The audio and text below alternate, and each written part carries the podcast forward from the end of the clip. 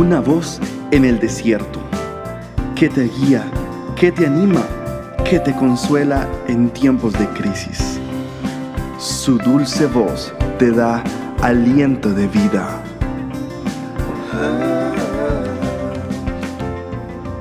Red de Mujeres Embajadoras.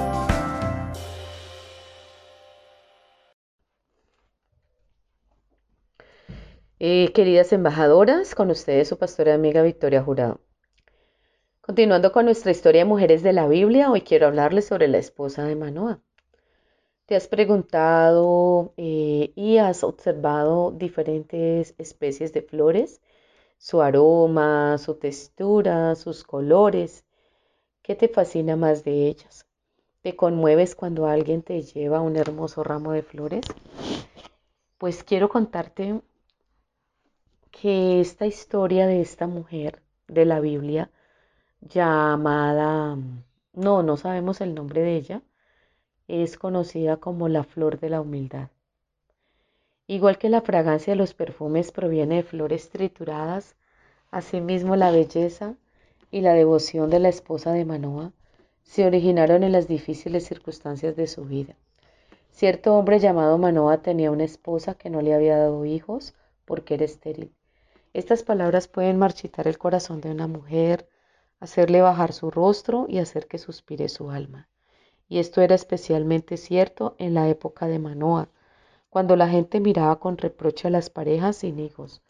Algunos hasta pensaban que la esterilidad era un castigo divino o sencillamente que la mujer estaba maldita. Entonces, ¿qué hace una mujer sin hijos?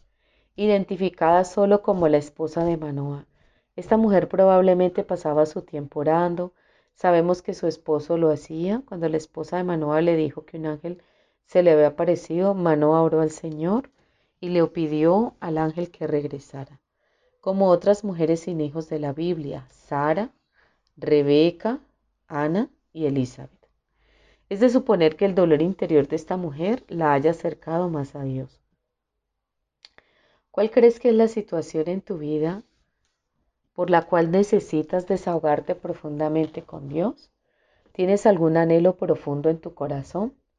¿Una vida de oración fiel?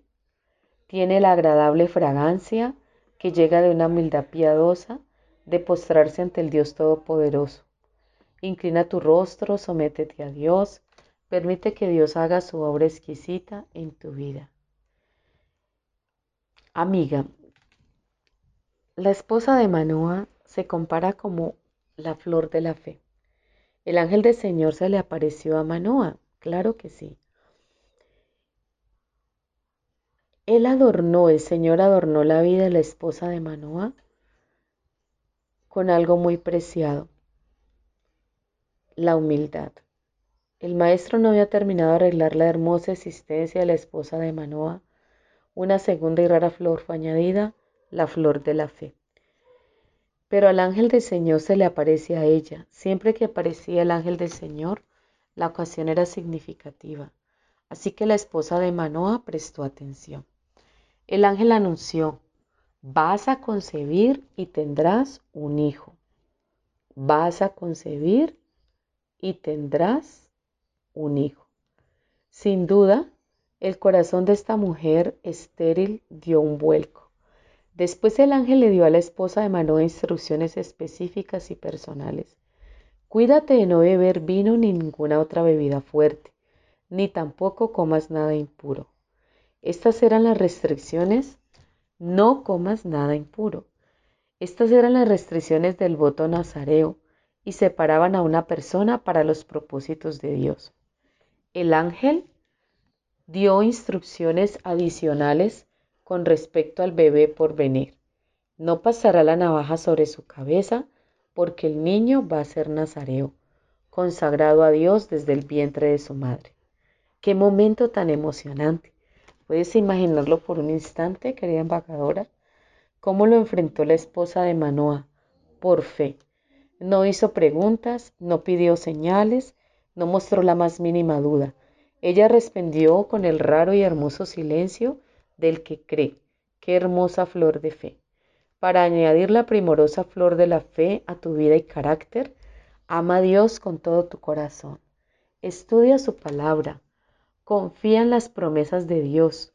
Desarrolla una fe que se caracterice por un silencio que acepta, no un silencio que hace preguntas que cuestiona.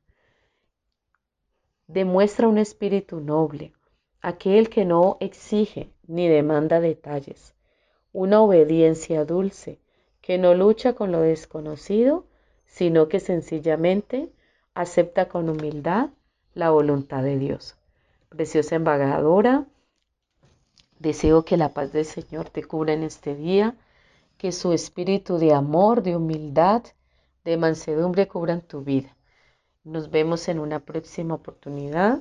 Nos ubicas en nuestra website embajadoras.org y en nuestras redes sociales nos encuentras como embajadoras. Bendiciones.